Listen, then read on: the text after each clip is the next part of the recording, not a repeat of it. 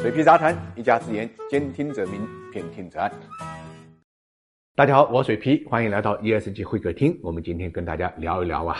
广州农商行失踪的行长。那最近一段时间啊，广州农商行的行长啊，易雪飞呢，一个多月没有到岗，这个消息呢，在市场上呢广为流传。对此呢，广州农商行呢就发布了公告，就说呢，易行长是任职时间超过了轮岗期限要求，因为履职回避原因，不能再继续呢履行行长的职务。最关键的是呢，媒体关注的点在于这一个多月，一个行长。没有到岗履职，广州农商行并没有公告，直到媒体当做新闻报道了，广州农商行呢才做了一个回应。这应该讲是信息披露上一个重大的一个 bug。广州农商行呢在香港上市，按照香港的主板上市规则，董事变更、行长变更应该在切实可行的范围内尽快公告。但是广州农商行这个公告实际上拖了一个多月。那么有意思的是呢，按照上市公司披露流程来讲啊，应该发布呢董事会公告，并且呢。在港交所指定的信息披露网站上面发布，但是呢，广州农商行却是通过自己的官网进行信息披露的，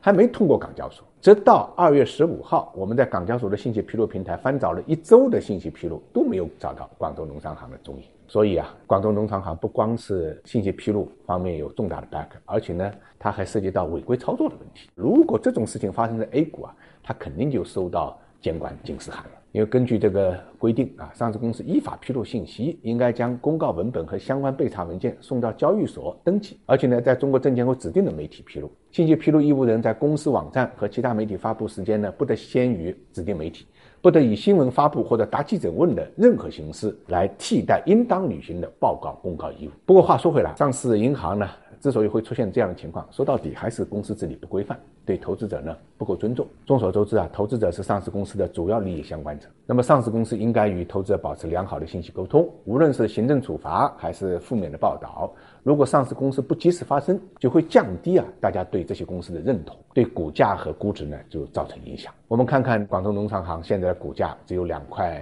五港币啊，总市值呢？也就是两百八十六点二八亿港币，市盈率啊是八点五，市净率只有零点三五，就跟大部分上市银行一样的，按照市盈率、市净率来看，都是被低估的。但是根据农商行的这次行为，大家再想想，银行股为什么会被低估啊？难道不是因为银行存在店大欺客的毛病吗？没有把投资者当回事，你不把投资者当回事，投资者自然也就不把你当回事。所以啊，市净率这么低，它是有原因的，至少这个就是原因之一。